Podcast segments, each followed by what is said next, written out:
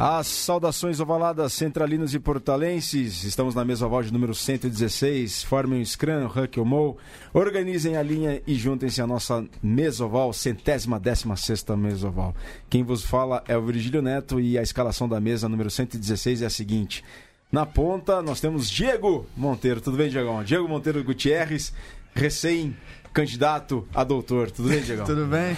É, muito obrigado. É bom estar de volta. Fazia tempo que a gente não estava junto aí na mesa. Fazia, fazia. É, vamos ter muita coisa para discutir hoje. Jogando de centro, ele que não dá galho, Vitor Ramalho. Tudo bem, Vitão? Só com centros aqui, então, é isso? É, você tá de centro. Com... Ah, entendi.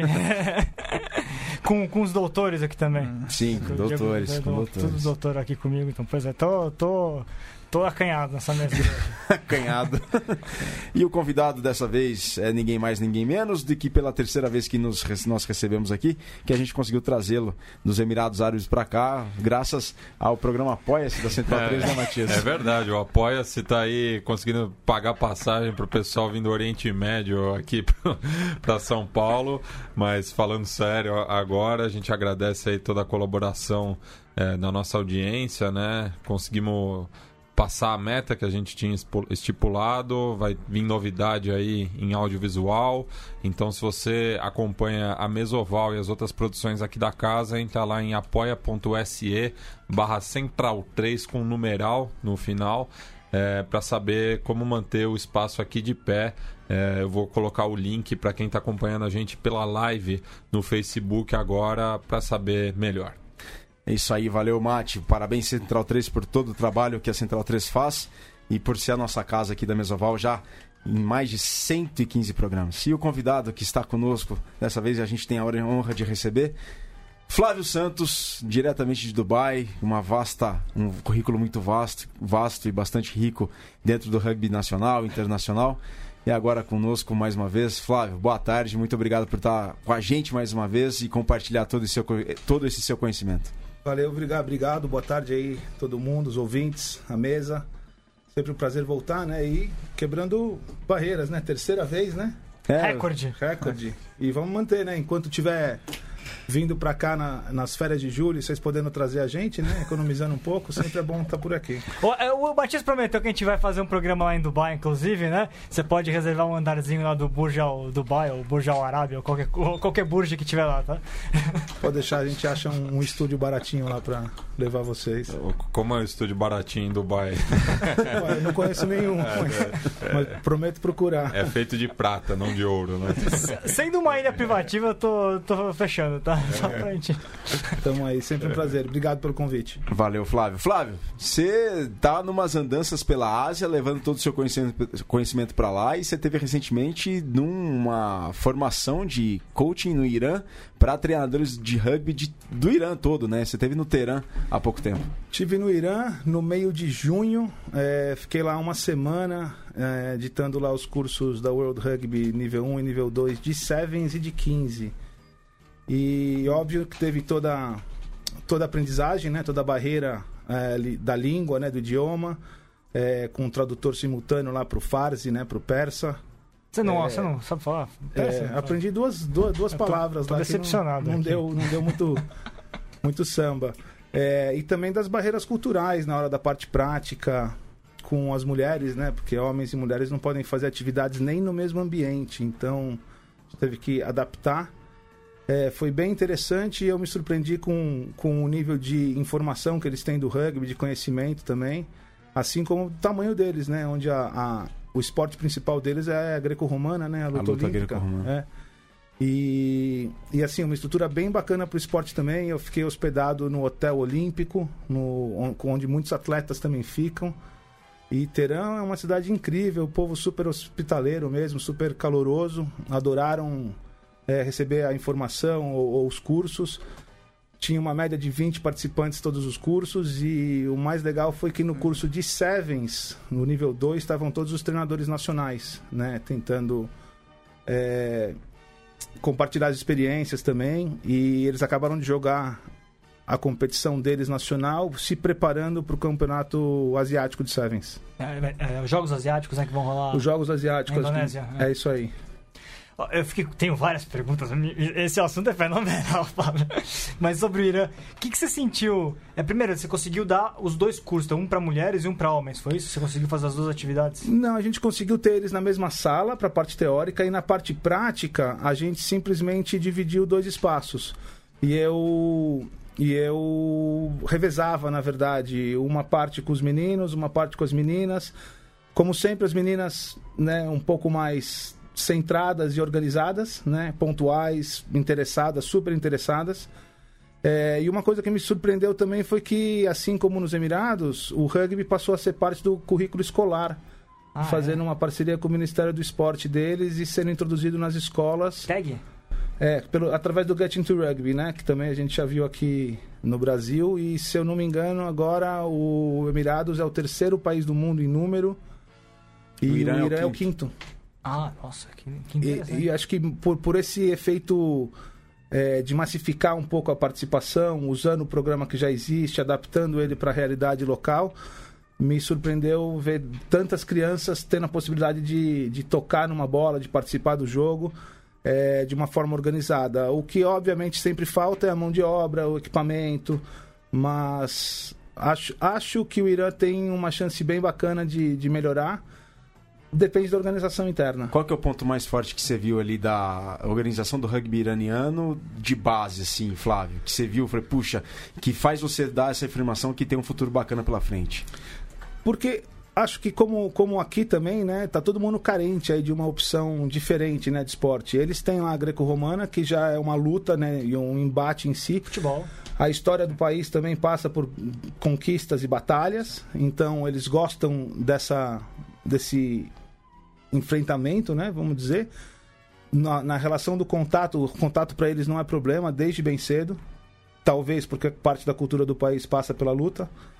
E eu acho que eu, eu conversei bastante com o presidente da federação e com os treinadores. E eu fiquei super, super. É, como que eu posso dizer? Super impressionado mesmo com o nível de informação do rugby deles. Não foi um curso tão difícil de dar. É, foi mais nessa parte da barreira cultural mesmo, da língua, do idioma e da, da particularidade das, das mulheres e dos homens. Mas de resto, eles adoravam o embate, meu. O contato para eles é, é parte do dia a dia dele, deles, né? E, e isso fez com que com que o curso fosse muito mais aproveitado quando a gente pôde ter um campo de grama mesmo que pôde, que pôde ter o contato. Fora isso, as adaptações normais de de adaptar o curso para a realidade local, mas quando a gente teve a possibilidade de ir para um campo com grama, aí eles se soltaram. E uma dúvida, é, dos adultos, qual que é o perfil de quem joga normalmente? É mais um perfil universitário? Tem muito gringo é, que mora na cidade que pratica? Como é que é esse perfil do, da parte adulta? O que eles me comentaram é que já teve mais gringos e agora, por uma questão política e também laboral, muitos deixaram o país. É, e eles são, na sua maioria, locais mesmo, iranianos. Ah, com experiência Mas, fora, talvez, ou não? Alguns com, com te, tendo estudado fora, feito faculdade fora. É, mas eles são, na sua maioria, é, é, é, bem espalhado, né? Então, o, pelas idades, a hora que a gente toma os dados né, da, do curso, eles são entre aqueles 18, 19 anos até seus 35 anos, né? Na maioria dos que ainda são ativos, que eles colocam como jogador, né? No, no registro. E depois tem os que são treinadores já, que também, uma coisa incrível que eu achei, que tava o cara que levou o rugby pro Irã no curso. Ah, é. Quem que e levou ele... o rugby pro Irã?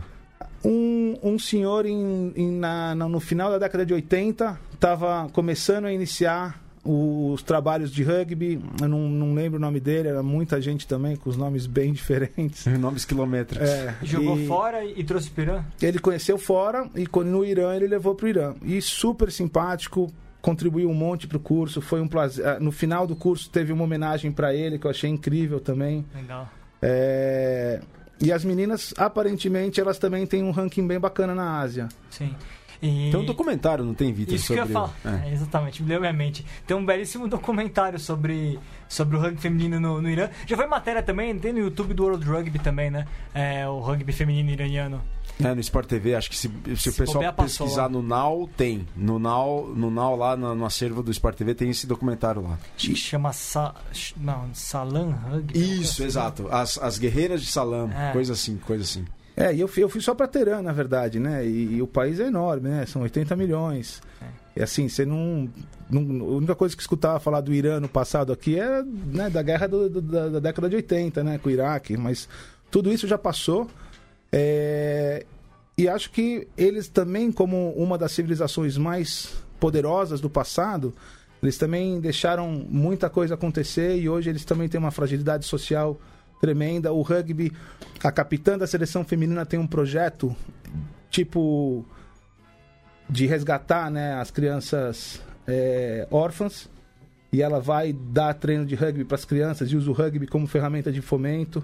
Legal. Né, bem bacana, um programa super super louvável dela. Meninos e meninas. É, e na verdade assim, mulher dá treino para mulher, homem dá treino para homem, né? Então, foi, foi uma das coisas que também aprendi lá. Você Mas fica... pelo menos está acontecendo o rugby feminino. Está acontecendo. Legal. E obviamente, Bom. desculpa, só uma, uma, última. O nível 2, né, demanda uma certa atividade, né? De planejamento e tal. Ah. E as meninas já me mandaram, a maioria das meninas já me mandou, já me mandou a, o planejamento delas, os, fi, os treinos delas filmados tal, e eu estou esperando ainda dos meninos.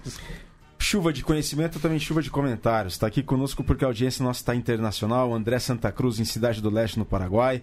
Marção do Alibe coloca boa tarde, abraços, Flávio. Camila Ramad, grande Flávio, baita admiração para esse cara. Fernando Baeta, lá da Itália, grande Flávio, saudades Maninho, um grande abraço direto da Itália.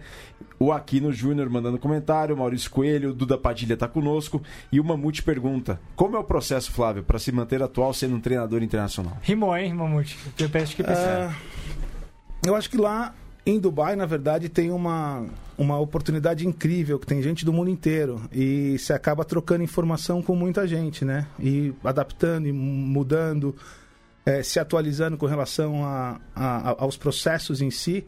Mas eu acho que o segredo, na verdade, não, não passa muito longe de, de ter compromisso, né? De ensinar compromisso no começo, né?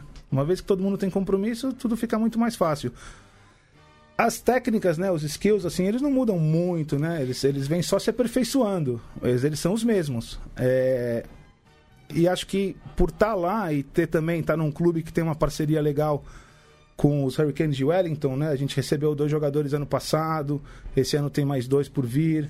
Acho que ajudou bastante a abrir um pouco a cabeça com relação à forma como, como treina e o que esperar do treino com relação a, ao resultado final do próprio treino. Então, o trabalho com os treinadores de lá hoje demanda um planejamento anual, né, uma, uma meta anual, mas ao mesmo tempo também a gente tenta acompanhar eles no dia a dia de, de treino deles, para que eles também possam ter o suporte do clube com relação àquilo que eles querem atingir como meta dentro do grupo deles. O que faz tudo ser mais fácil é ter bastante mãos muitas mãos atuando e trabalhando. Então o clube tem 128 voluntários. 128. E eles se dividem em managers, treinadores, é, assistentes, treinadores, lead, lead, lead coaches, né? Os, os head coaches de cada categoria e também os socorristas. Todos eles vêm dos pais. Né? Então isso ajuda bastante e é, de novo, é o compromisso deles. O clube não tem atletas profissionais, né? Não. Tem um pouco da parte de coaching do time adulto, é, recebe alguns benefícios, também não diria salários. Tem um, um campo próprio ou a usa gente, o complexo lá do. A do gente Sevens? manda os jogos do, no Sevens, a gente aluga o Sevens para ser a nossa casa. E treinos dia a dia? No Sevens. Ah, tudo no Sevens. Tudo no Sevens. Como é que é jogar naquele treinado, naquele calorzão? Vocês costumam evitar o verão? Ah, é, a temporada começa final de setembro, onde já está um pouco mais a menos, né? Bate uns 35, 38 Dá às, às um 5 da tarde, menos, né? 7 da tarde. Então a temporada começa fim de setembro e vai até final de março. Né? E todo aquele outro período é o período de, de recrutamento, de. Beber água. De, de, de se preparar fisicamente, de sair um pouco do desgaste que teve. Mas é, jogar lá é incrível, né? Que está no meio do deserto Sim. e os campos são espetaculares, né? Então... São quantos times no campeonato? Tem dois campeonatos, na verdade tem três campeonatos, tem três divisões. Então a primeira divisão, que seria a Premiership, tem seis times, seis clubes dos Emirados e mais dois, sendo um do Kuwait e um do Bahrein. O time do Qatar teve que se ver, se ausentar por problemas políticos, né? Ah, Rompimento de em- diplomáticas. Os. Emirados estão com relação- relações cortadas com o Qatar, então não tem nenhum voo. E- mas- nossa, mas o, o Qatar tem. É, o, sei que o Bahrein e o Kuwait não tem federação, o Qatar tem, já é afiliada à Ásia Rugby. Exatamente, mas ao mesmo tempo o Qatar estava tentando jogar a competição de Sri Lanka, o time, o, di- time de Doha, porque não tem com quem eles jogarem, né? E, e acaba sendo assim. Então você tem a Premiership com seis times, mas daí eles chamam a competição de West Asia, que aí entram esses dois times dos outros países. Depois você tem uma Conference, que seria a segunda divisão, com 10 clubes. Geralmente, os segundos times os segundos times dos times da Premiership jogam a Conference e os terceiros times jogam a Community. Que aí são outros clubes também, tem clubes novos, recém-filiados à federação, é, que entram pela co- Community e aí fazem seu caminho até a primeira divisão, caso eles tenham interesse. Tem um clube lá que chama Barrel House, o negócio deles é social, eles só jogam a Community. E eles são famosos pelos terceiros tempos. E eles não querem ser diferentes. Bom, Cebola lá do São Carlos está aqui conosco. O Léo Carniato colocou Salam Rugby, que é o documentário. Confundi o nome, é Salam Rugby só. E o André Santa Cruz coloca nos comentários aqui do, da live do portal. Ele coloca o link para ver o documentário completo. Renatão também conosco, boa. Aqui no Júnior, mais uma vez falei. E muito obrigado a todos vocês que estão conosco acompanhando a mesa oval de número 116. E Flávio, você está aqui já tem mais de um mês, né? Eu cheguei, cheguei para tentar assistir a final da Copa com o Brasil nela, né? Não deu muito certo. Mas já tô aqui desde o dia 27 de junho. Eu vim com as, com as minhas filhas, é, só eu, e a Emily veio uma semana depois, que ela teve um aniversário de 100 anos da avó Olha na, só. na Inglaterra, e depois ela tinha mais uma semana de trabalho e depois voltou, veio pro Brasil. Bom, você falou 128 voluntários o clube. E aqui a gente vê os clubes que não conseguiram levar 20 pessoas pro jogo, né, Vitor? É, pois é. Então, quais são as suas impressões da- do ponto de situação que você tem visto do rugby brasileiro? Porque a gente soube que você andou por aí. Ah, eu tive em Floripa, na verdade, né? Na primeira rodada aí do Super 16. Acho que o jogo lá em Floripa foi bem bacana. O San Diego deu, deu bastante combate pro desterro. E como é natural, ou deve ser natural de um jogo de rugby mais pegado, o jogo se resolveu nos minutos finais, né? Nos últimos 15, 20 minutos. É... Mas na minha opinião, eu volto a falar do compromisso, né? Tipo, acho que a, a diferença maior, eu não conheço nenhum time vitorioso que o compromisso não tenha sido um, dos fatores é, cruciais para que esse time tenha sido vitorioso. Aqui a gente mede vitória muito pelo resultado, né? O resultado, foi campeão, não foi, ganhou, não ganhou. E nessas andanças aí eu também já aprendi a olhar pela performance, né? Coisa que a seleção também já vem fazendo, né? Se olha para as estatísticas, pelo número de bolas obtidas, de tacles efetuados e assim por diante. Então, eu acho que o rugby é um esporte que te permite isso, né? A performance, ela tende a te levar para a vitória. Mas quando você está num processo de desenvolvimento, como o que acabou acontecendo com resultados aqui mais elásticos, faz parte que aconteça. Talvez quem tenha visto o jogo fala, ó, o Templários ficou 20 minutos, 30 minutos sem tomar ponto.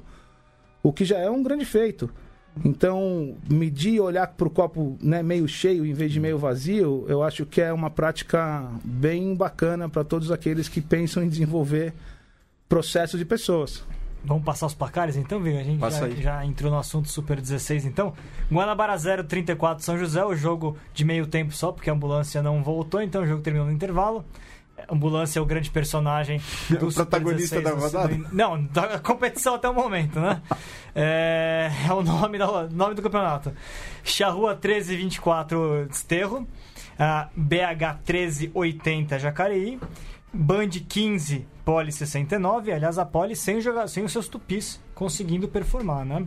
Ah, 17 Pé Vermelho 35 SPA, que aliás, eu vou falar mais do Pé Vermelho daqui a pouco, eu agradeço demais. Eles mandaram, o assessor de imprensa, o Júlio, lá do Pé Vermelho, ele mandou pra mim vídeo com, do jogo inteiro, com um monte de, de- de vi- de entrevista, um trabalho fenomenal aí do Pé Vermelho fora de campo, tá? Ah, Niterói 22-38 Pasteiro, o jogo foi apertado? Eu acompanhei o fui fazendo o placar bem a- parelho. O Vitória conseguiu manter o jogo é, próximo até, até, o segundo, até o segundo tempo, quando o Pastel deslanchou. San Diego 20, 45 farrapos. O Flávio falou esse jogo. E o glorioso Templário 0, Curitiba 120 que eu ouvi o jogo pela, pela narração do Cole, que não está conosco hoje na mesa. É, primeiro tempo teve isso que o Flávio falou, né? O jogo até começou razoavelmente parelho, mas depois Deslanchou. realmente abriu o segundo tempo foi uma bola um try, né? Do, do Curitiba. Bom, a, o Renatão tá ele coloca aqui dois comentários sobre o compromisso, pouca gente se dedicando, muita gente olhando e pouca gente se dedicando. O Gustavo Gerbasi te mandou um abraço. É, também está aqui a Elis Rodrigues lá, um beijo da Nova Zelândia. E o Renatão coloca de novo: sem gente querendo trabalhar, o rugby não vai andar. Você falou de compromisso, Flávio, diante de toda a experiência que você tem. Como que atinge. E, e pelo que a, você estava conversando com o Diego, comigo, com o Vitor lá embaixo, um pouco antes de a gente subir para o estúdio. Como chegar a esse compromisso comum entre todos de um clube? De esse que o Renatão colocou. Muita gente, que seria pouca gente olhando e muita gente fazendo. Pô, é, é muito difícil, né? Falar de um, o como, né? Tipo, não, não tem uma receita, né? Não, é, não tem uma receita, não tem uma fórmula Não tem uma mágica. fórmula, né? É a mesma coisa, tipo, se, se, se todo mundo comprasse um livro de receita, todo mundo seria chefe, é isso? Todo mundo seria... Sim, especialista. Então, assim, é muito difícil. Eu acho que é, é muito pela paixão mesmo. Eu acho que... Pela sua palavra, é, é quem está na frente, eu acho que quem contagia mesmo é quem está na frente dos jogadores, né? Os pais têm um papel importante em apoiar, e, e, no clube a gente acaba tendo até problema, né? De pais que acham que os filhos têm que estar no primeiro time, os treinadores acham que não. Então a gente está tentando criar uma linha onde a comunicação seja melhor, para que os pais entendam a missão deles em como poder ajudar o filho. Então, se o pai quer que o filho realmente chegue no primeiro time, ele não está no primeiro time, o que, que ele, como pai, pode fazer para ajudar o filho a chegar no primeiro time? E aí o treinador também tem que dar um feedback para ele de, do que, que ele precisa fazer, o que, que ele precisa melhorar. Mas eu acho que não, não, é difícil falar. Eu acho que é uma questão de sentimento mesmo, de camisa, de cor, de amigos. E qual o papel do clube também? O clube tem que saber qual que é o papel dele, o que, que ele quer e onde que ele quer chegar. É, e, e, e por exemplo, o, o clube lá em Dubai, ele, a gente perde jogador na medida que a gente ganha também. É o clube com o maior número de, de, de jogadores, isso, são 750 jogadores mas desses 750, 100 são meninas que jogam netball, né? É... Só pai, 750 é mais que muito estado brasileiro, é. tá? Depois você tem 190 jogadores adultos registrados, da onde 50 treinam, é, que já é alguma coisa né, perto dos 90. Os outros 40 são os veteranos, os caras que jogam na, no, no community, né? Não treinam. Parecem de vez em quando. Vem para jogar. E tá tudo bem também. Faz, é, é, é, parte, precisa desses 40. Tem um touchzinho também de vez em quando? É, a, a, eu e a Emily a gente joga a liga de touch, né? Chega, ah. chega de contato. Mas ao mesmo tempo são quase 550, nós estamos falando quase 530 jogadores menor de 16 anos, né? Na, em suma. E acho que o compromisso inicial não é dele, não é das crianças, é dos pais que acordam cedo toda sexta, levam as crianças para o clube, treinam, ficam, socializam. Então, pra gente, quando a gente foi para os Hurricanes, a vida social mudou por causa da, do, do, entorno social mesmo, aquilo que a gente esperava de um clube. Mas, ao mesmo tempo, é muito, é muito particular do clube ter esse, essa questão. Lá, os clubes também operam como alguns aqui. Não tem uma casa, aluga um campo de uma escola. A diferença é que tem, a maioria das escolas tem campo e campos bons, prontos para jogar rugby. Então os clubes podem recorrer a essa, mas não é a casa deles. Então, por exemplo, o terceiro tempo deles não pode ser dentro da escola, que não pode ter consumo de álcool. Sim. Então se adapta e se, se acomoda do jeito que pode. Mas quando você tem uma casa que nem o Hurricanes, é mais fácil crescer a família. E mais pessoas vão, apesar de ser longe, né, meia hora de, de estrada para chegar lá, Muitos pais gostam justamente porque, enquanto os filhos estão treinando, eles podem ir no pub, tomar um café, tomar um café da manhã com bacon, né, um full English breakfast, né, para começar o forte o dia na sexta. E, e, acho que isso faz o clube ser um clube. O então, ambiente. É, é, uma, então... é uma coisa que me chama a atenção é que o, me parece que os times no Brasil, os brasileiros não têm essa preocupação com a casa. Eu sempre vi os treinadores estrangeiros, estrangeiros que eu vi vindo pro Brasil, eles sempre colocam a primeira coisa, vocês têm que achar um lugar para vocês chamarem de casa. É. E às vezes, às vezes o, que nem no Ura, quando tem o estrangeiro, ele consegue manter a casa. Ele vai embora também e aí o pessoal larga, não se importa, perde interesse e acaba perdendo de novo a casa. É o que o Tonhazo fez naquele artigo, a relevância social, né? Que o clube precisa. E eu comentei sobre isso com o Vira quando eu cheguei aqui, que a gente às vezes espera demais, né? E, e a gente espera uma coisa que a gente sabe que não vai chegar. Então, você está lá trabalhando, perdeu um ou dois jogadores porque mudaram, porque pararam de jogar, ou porque foram chamados para o pro programa de alto rendimento, então eles ficam mais limitados para competir pelo clube, forma outro jogador, forma mais dois, mais três. Né? A, a questão é que agora nós estamos vendo a transição de um, de um, de um processo que, que vai levar mais jogadores a se dedicarem exclusivamente para jogar pela seleção e, e, não tem mal nisso. E quando tiver a liga, a, a suposta liga sul-americana que deve acontecer lá para 2020, aí de fato vai se apartar isso. Mas eu tava fazendo as contas, na verdade, eu não sei, tô chutando, tá? Não sei se isso é oficial ou não. Mas tem o Brasil na Geórgia agora. Marcaram um amistoso contra o Uruguai no final de agosto. America's Pacific Challenge, que é o torneio de desenvolvimento do World Rugby, em, nove... em outubro. Eu tô achando que o Super 16 não vai ter tupi que é, é, o processo de transição para essa realidade de 2020, né? Foi o que o, Cole comentou, que eu compartilhei aquela notícia do portal sobre o, rugby, o jogo do Brasil contra o Uruguai. Eu coloquei, né, um excelente teste. Aí o Cole comentou, um teste para o Super 16, por causa da ausência dos tupis. É verdade. Pode Foi ser. feliz o Cole no, Foi feliz no, no nesse comentário. comentário. Ó, e o Tá aqui conosco o Leonardo, grande Léo Iral, doutor, o médico Léo Iral, Felipe Altenhofen, lá em Luiz Eduardo Magalhães, na Bahia.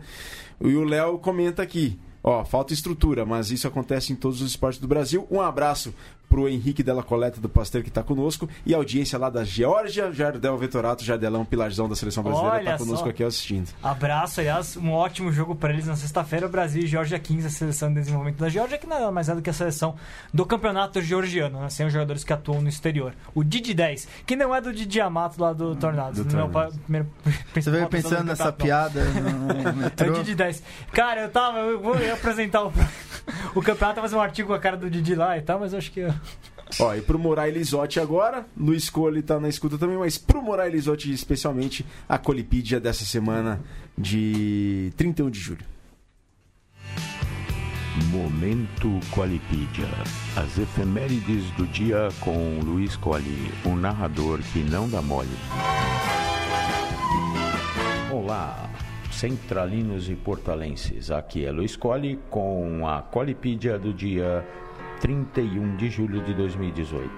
Foi no dia 31 de julho de 2007 que Fidel Castro anunciou a saída do poder após 49 anos como presidente de Cuba. Em 31 de julho, em 1971, ocorreu o primeiro passeio de um veículo na Lua. Os astronautas da Apollo 15, David Scott e James Irving, dirigem o veículo rover na superfície do satélite.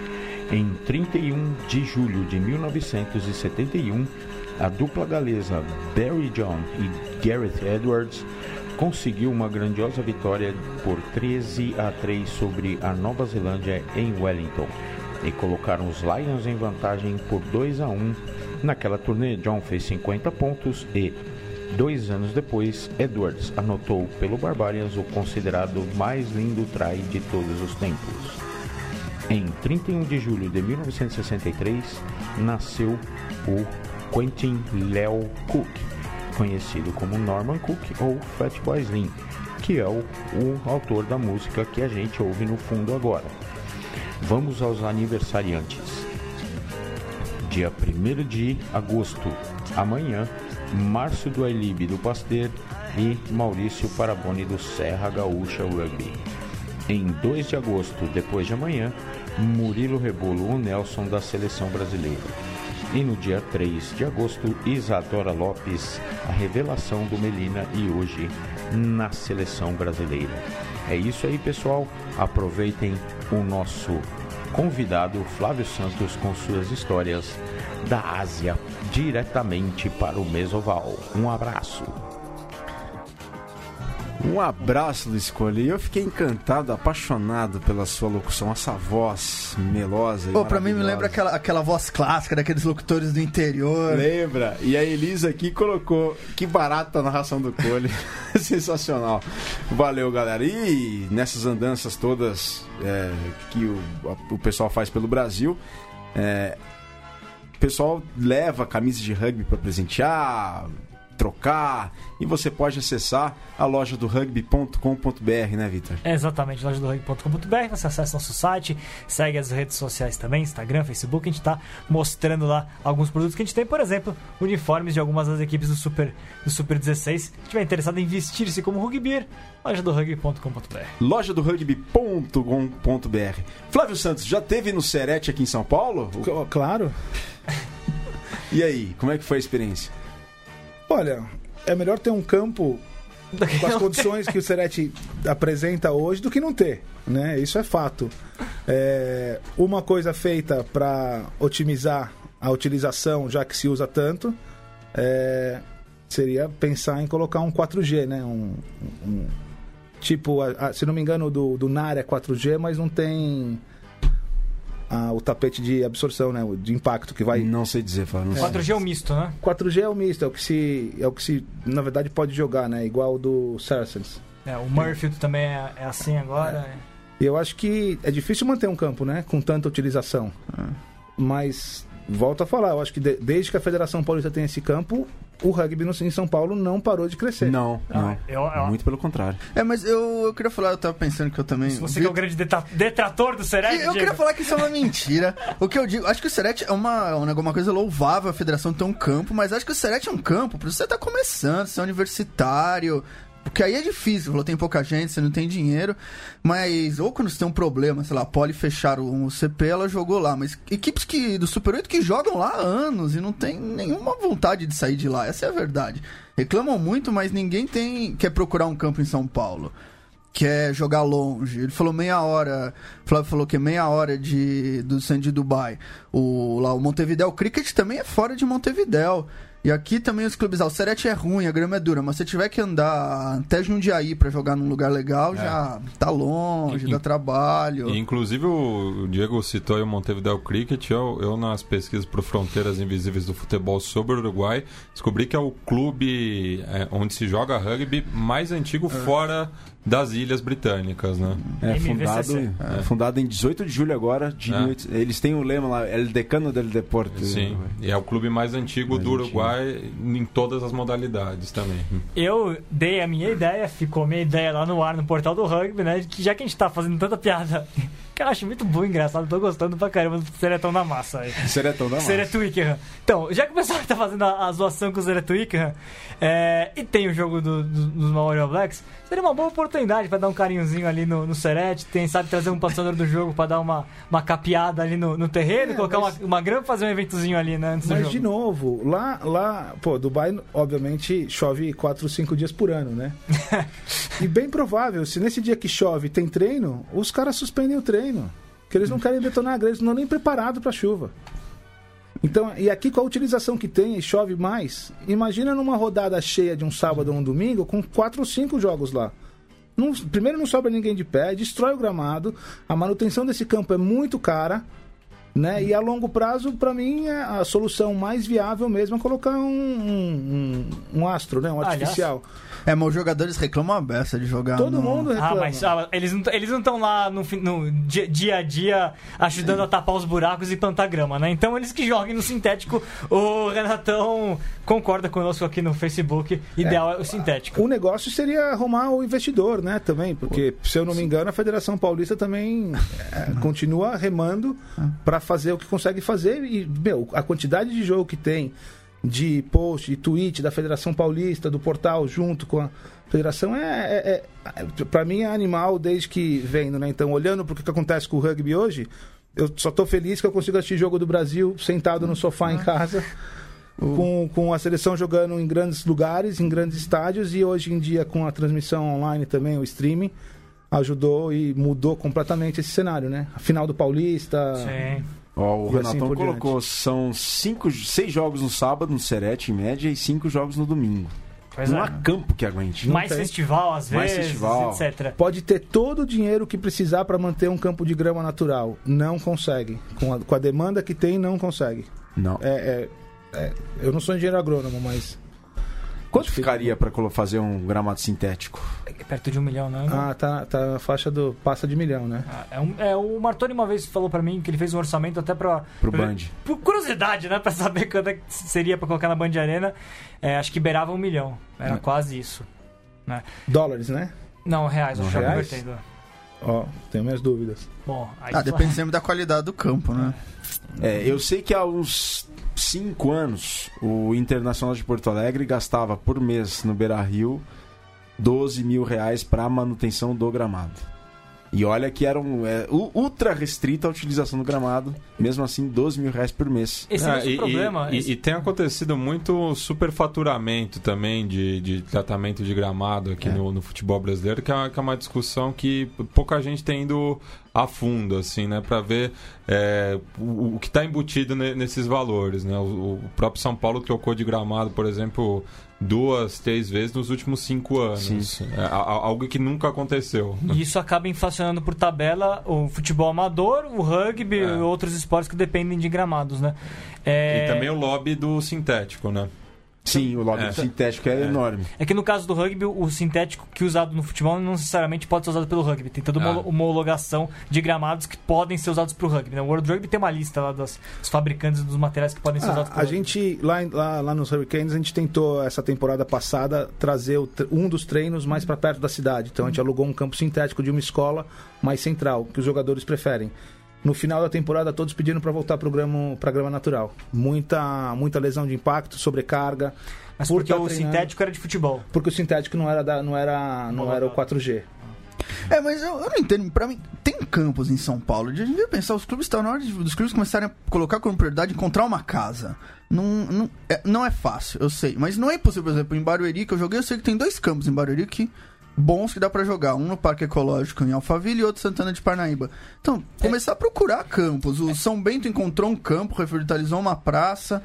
É, que o grande problema disso, Diego, é, é o seguinte: é, você consegue esses campos talvez mais longe. E o problema do campo ser longe é que ele vai servir pra você mandar o seu jogo, mas não pra você treinar. Porque no dia a dia as pessoas moram na, Sim, mas ninguém treina, pra- tirando tatuapé, ninguém treina no Mas aí que eu, quero, é que eu volto. Quando a gente pensa na questão do clube com relevância social, o ideal é ele jogar onde ele treina, ou próximo disso, pra criar a comunidade em torno. né? Ah, eu- Não adianta você criar uma comunidade na hora do seu, tentar é, ter seu treino num lugar completamente. Num, com- muito longe do lugar que você manda o jogo, porque senão você não consegue articular o jogo, o evento que você quer montar pra agregar as pessoas ao redor. Com o dia a dia É. do clube, que é o treinamento. Ah, Então, eu- eu- acho problemático. isso. Eu, ah, sei lá, antes. Ah, quer- Não, pode falar. É, eu, tá, não, eu com todo respeito, eu, eu não concordo com isso. Você vê os argentinos, os campos são longes também.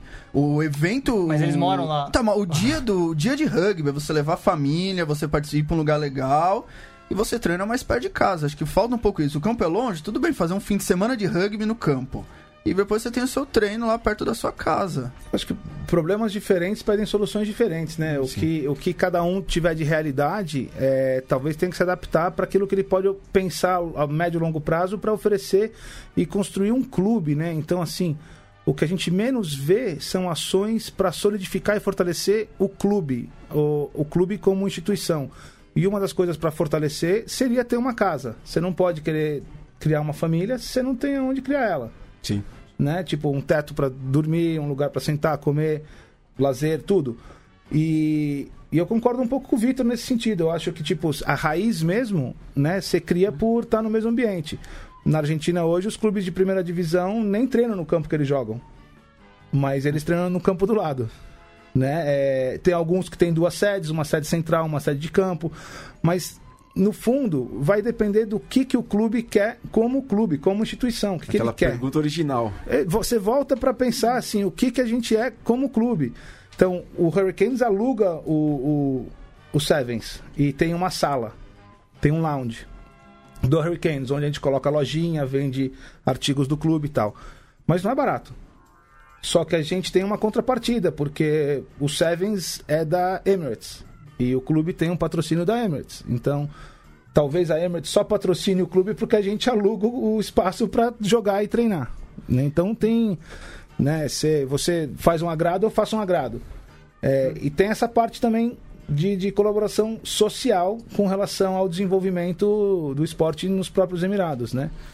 Olha, só de uma coisa, se alguém resolver, algum patrocinador aí resolver colocar, é, pagar um campo sintético em algum lugar, olha os números que o Renatão deu, hein? São cinco jogos num fim de semana, seis no, no outro, em cada Seis dia. no sábado, cinco no no dia, domingo. etc. Dá pra fazer bastante evento, dá pra promover, promover bastante a marca, hein? Ao longo do tempo, se tiver bancado esse, esse gramado sintético aí. É, com certeza. Vai fazer É. um, e, e- e associa- associando de forma positiva a comunidade que é oferecendo um local de prática pro esporte. Exato, e, ó, e o Renatão coloca essa pergunta aqui que o clube quer como para sua existência de fato. A Elis concorda com você, as ações precisam ser de acordo com as suas demandas. O Bilks está na audiência junto com o Chabal, lá da Geórgia, o Chabal, o Chabal manager da seleção brasileira. E o Regis resume: ruim é não ter campo. Com certeza.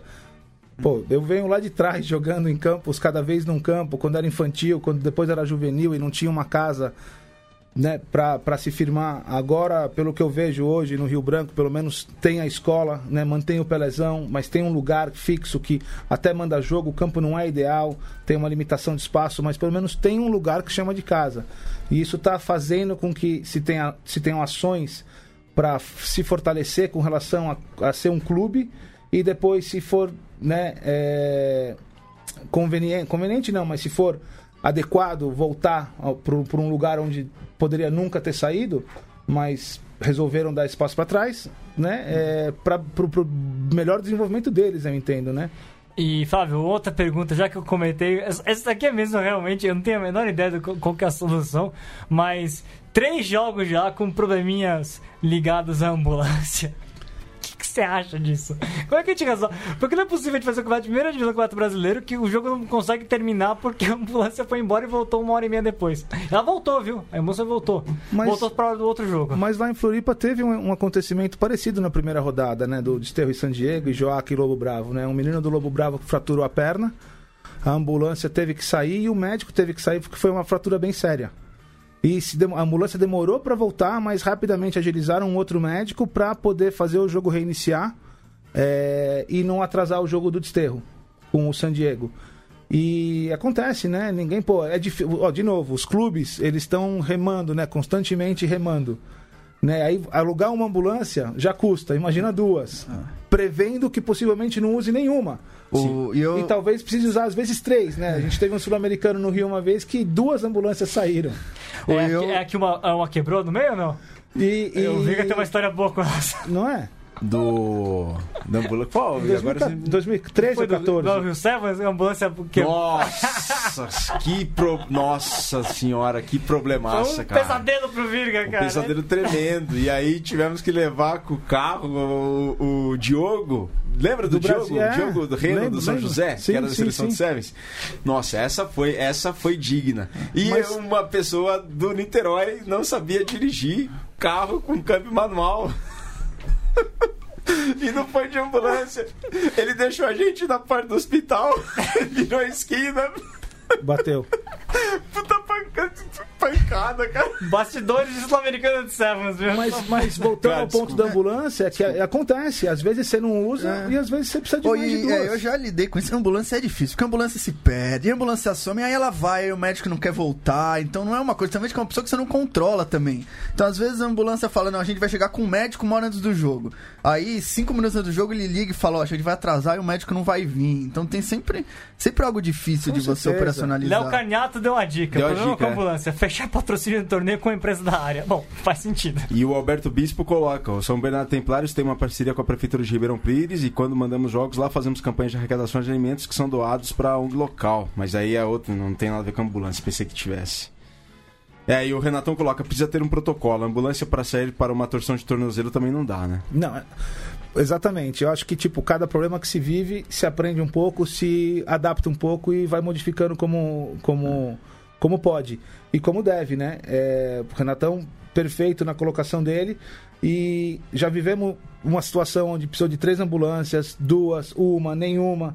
O fato é que um médico tem que estar presente, né? E isso acontece lá também. A gente não tem a necessidade de ter uma ambulância. A gente tem a necessidade de ter um socorrista que saiba o que está fazendo. Né? E depois, se acontece alguma coisa, telefone, só que a facilidade lá é possivelmente porque a ambulância chega em cinco minutos. E o Diego Ale Ferrer perguntou se você tá com medo de jogar no Serete. Ah. Ah, eu nunca tive medo, joguei um montão de vezes no Serete já. Não tem problema do Serete. Mas se eu, eu mand... se eu jogasse, se eu mandasse jogo no Serete, ia ter esse caso. Tem que precisar pelo menos uns 15 dias pra curar os ralados depois de jogar no Serete. Quando jogar na semana seguinte já rala no mesmo lugar de novo. Estamos esperando então uma ação Maores dentro do, do Serete, um gramado novo, junto com os Maores. Que tal, hein? Não, Inaugurando- não, não, não. Acho que tem que jogar com os Maores com o rugby raiz lá no É, gramado essa é a duro. proposta o pessoal fica mais- acostumado com o Super Rugby, Ellis Park. Pessoal muito fresco, não quer jogar é, lá. Jogar no... eu, eu, eu botar umas arquibancadas tubulares no Seretão ali, nossa. Ali o Brasil não perde, hein? Ali vou- não perde, ali é imbatível. Eu vou falar que eu lembro. Eu lembro de quando tá, treina- treinava os ti- o Tigres, né? E, e jogava no Serete, óbvio. Pô, não, ruim não era. E antes disso, em 2009, antes de ir pro Mundial, a gente não tinha campo em São Paulo aberto para treinar. E a gente acabou conseguindo o Serete. E o mesmo campo que hoje se usa para a Federação Paulista, a gente conseguiu usar, na verdade, uma faixa do campo. Né? Então, se olhar para como o campo tá hoje, tá tapete, né? Perto do que tava. Isso com, com investimento da federação para recuperar o campo, para manter o campo e tendo essa demanda toda durante quanto tempo do ano? De final de março, meio de março, Março até novembro. novembro, pô, são nove meses de uso intenso. É, outubro, na verdade. Novembro, dezembro, é se- é, se tiver vai ser É, Sevens. mas isso porque não é intenso que não se usa tanto durante a semana ou eu tô enganado? Não, não, se usa durante a É, o, semana. t- o, Taubaté- treinava lá, né? Né? Imagina Não se, ainda né? Porque... Se treinasse. se- não, imagina se tivesse uma adaptação ao, ao sintético, o quanto não poderia fazer de ativação mesmo, ou de a- ações durante a semana onde o campo é subutilizado. É um parque com frequentação pública, um monte de gente lá num- numa região densa, né? densa. Então, assim, é um lugar para os investidores aí pensar carinhosamente que vale a pena dar uma mão pro rugby. Uma revitalização. ali E olha, falar de campo não vai dar tempo pra tocar nesse assunto, mas é, o pessoal do Rio de Janeiro me cobrou também, gente postou uma vez a foto do campo lá do FJ que tá completamente abandonado, o campo olímpico, né? Eles têm que jogar ainda no campo da prefeitura, mas o campo olímpico tá O abandonadaço. Guto Senra, né? O Guto que mandou essa foto, né? É, falaram que piorou a foto depois, da, depois da foto dele, piorou o campo. E o Léo coloca, na Inglaterra cada partida conta com três médicos. O Léo irá contando a realidade na, na Inglaterra. Três médicos lá. Flavião, uma pergunta. Você já foi pra Geórgia? Nunca fui. Ah, tá. eu, eu sei que o Diego já foi. O Dio- Diego, Diego né? do Bar? Diego do Bar, é. É embaixador informal do, da Geórgia no Brasil. Ou do Brasil, não, da Geórgia no Brasil porque ele mora no Brasil. É. Cidadão honorário da Georgia, se É bobear. um, um monstro lá, né? É, não, que o Brasil, só reta final do programa, mas só colocando, o Brasil vai jogar na sexta-feira. Brasil contra a Geórgia 15. Você chegou a assistir um pedacinho do Brasil e Racing? Assisti o primeiro tempo. O que, que você achou? O jogo começou. Bom, é aquilo lá, né? Primeiro, só para o pessoal entender, né? O pessoal falou muito com relação a. Eu tinha publicado o elenco do Racing, que foi a, a Geórgia, lotado dos jogadores vice-campeões europeus. Mas o time que foi a campo escalado é pré-temporada. O técnico não. Até colocou jogadores que não jogaram amistoso de seleção nacional, portanto, colocou alguns veteranos que não jogaram em junho pelas seleções e colocou vários moleques ali que eles estão subindo para tentando um lugar na equipe principal. Ainda assim, um time muito forte. Começou o jogo com o Finn Russell, nova contratação do Racing, abertura da Escócia jogando. Logo no primeiro lance, ele deu um passe pro trás do Simon Ziba, outra contratação irlandês, da seleção irlandesa, que não jogou em junho, mas é da seleção. E depois o Joe Rocococo também é, mostrando a categoria. Mas o Brasil fez um belíssimo try com o Zé, né? O que, que você achou do jogo, Fábio? Velho, o mais legal é saber que o Brasil joga, né? Então, assim, por mais, você pode até já estar esperando é, que vai levar atrás e tudo mais, mas o mais legal é ver que o Brasil dá combate, é, tem ações positivas durante a partida e termina o jogo sempre em alta, porque a proposta é, é usar tudo que se pode de experiência para chegar no objetivo final, que é classificar para uma Copa do Mundo. É, as ações em si, a gente vê a diferença ainda do, do contato, né? A, a, a zona de contato ainda, o Brasil ainda tem muito a, a galgar e melhorar. É, o jogo foi simples, né? Não foi um jogo fora da caixa, né? Vamos dizer. Mas eu gostei do que eu vi. Eu acho que, sobretudo nos forwards, é- que é, que é onde a gente potencialmente pode sofrer mais quando chega no nível internacional, não só pelas técnicas, mas sobretudo pelo tamanho mesmo. Né? Nossa segunda linha não é tão alta, nossa primeira linha já faz frente para as primeiras linhas, já não dobra. Né? E em algumas vezes até ganha aquele primeiro punch inicial, aquela, aquele primeiro drive, sobretudo quando a bola é deles. É, Então, sim, tô, tô esperando. E Tô- contra, contra a Geórgia, bom, é isso que eles gostam, né? Isso que eles sabem melhor, melhor fazer é jogar no, no jogo de, de contato. Desculpa, e só voltando a falar, ó, os nomes que você falou aqui, né? Olha os caras com quem os nossos jogadores estão jogando hoje. Nossa. Russo, Simon Zibo, John Pelo amor Rococo. de Deus. Census Johnston fez try também, Pilar Samoana. É, o, o que a seleção brasileira evoluiu fisicamente nos últimos anos é algo impressionante. Como passou de um time que tinha dificuldade para ganhar de equipes amadoras para uma equipe que, fisicamente, acho que hoje deve muito pouco para as equipes. Talvez em tamanho, mas em rendimento físico.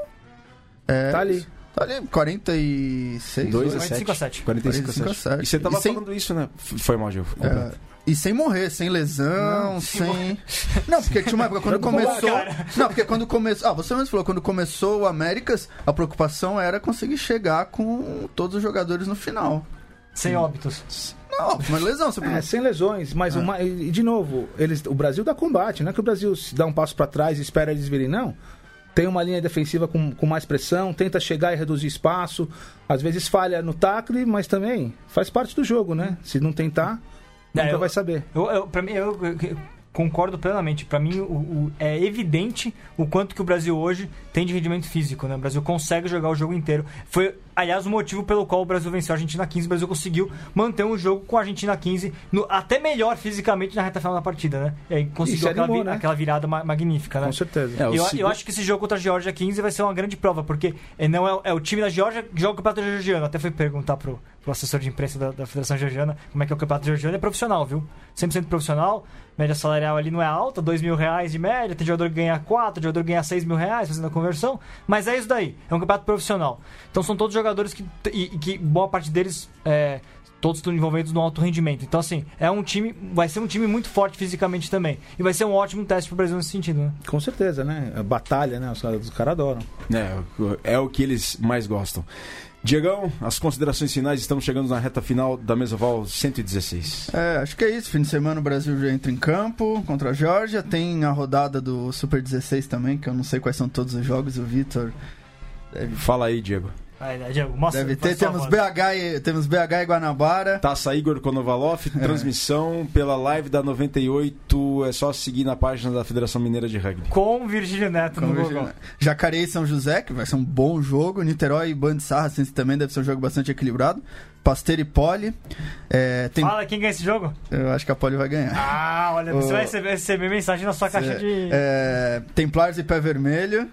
O, que também deve ser um jogo mais equilibrado, que foi o Vitor ficou bravo com o resultado do Curitiba. Acho que Templares e Pé Vermelho vai ser um bom jogo. Curitiba e SPAC. É, San Diego e Charrua. Farrapos e Desterro clássico. É Diego Charrua também, o Sancha, né? É. É, clássicos, aliás. Eu e Virgílio Neto estamos preparando Uma uma, novidade. Uma novidade que o pessoal vai gostar, né, Virga? Vai, vai. Começando já pela Taça Igor Konovalov, que é o duelo entre Belo Horizonte e Guanabara. Lançamento que Virgílio Neto fez. A gente Ah. juntos pensa, ele é, é, ideia dele plenamente de Virgílio Neto lançou o troféu, mas depois a gente começou com uma boa conversa para lançar é, apelidos, nomes, alcunhas para os para os clássicos pelo Brasil. A gente teve uma lista magnífica de uns 20 e tantos nomes que a gente inventou aí. A gente vai lançar e ver se o pessoal gosta. Revelaremos. Vitão, as considerações finais. Ah, sempre um grandíssimo, enorme prazer de receber o Flávio. O Flávio é um dos caras que eu mais admiro aqui no rugby brasileiro, que mais tem conhecimento, que mais coisa fez e que continua fazendo. Então, Flávio, sempre um prazer, cara. Toda vez que você vem aqui no Brasil, a gente quer você aqui na mesa oval. É o primeiro aí, a terceira vez, essa é a primeira vinha a quarta vez, essa é a primeira vinha a quinta vez e por aí vai, tá? Obrigado. Virga, só agradecer todo mundo aí, Marcião, Tualib, grande amigo, Renatão, o Baeta lá de longe. Um abraço aí pra todo mundo. É, obrigado pelo convite. Se eu tiver aqui ano que vem, pode contar Quarto que programa. eu, eu marco a cadeira aqui. Vai ser falando um pouquinho da- das suas experiências levando o rugby dessa vez, sabe? Passou do Irã, a próxima vez, não sei, pra Índia, Tajiquistão. Tajiquistão, Laos. É, todo ano, todo ano eles me mandaram, mas agora eu começo, começo um trabalho novo numa escola e vou estar um pouco mais restrito com as viagens e vamos ver o que eu consigo fazer no meu tempo de livre da escola poder continuar contribuindo com isso. Alô, Tadixtão, quiser desenvolver o rugby, só Tá mandar uma mensagem pro Flávio. Galera de Duxambe, é só entrar em contato. Mas certamente o Flávio vai estar fazendo muito como sempre fez. Galera, semana que vem a gente volta com a Mesoval número 100 117. Então até a próxima semana. Saudações ovaladas. Só mandar um beijo pra Ah. Emily, pra Nicole e pra Alice, que devem estar ouvindo aí em algum lugar, tá bom? Um beijo, meninas. E um abraço pro Marcelo do Alibe, amanhã é aniversário deles. Saudações ovaladas e um grande abraço.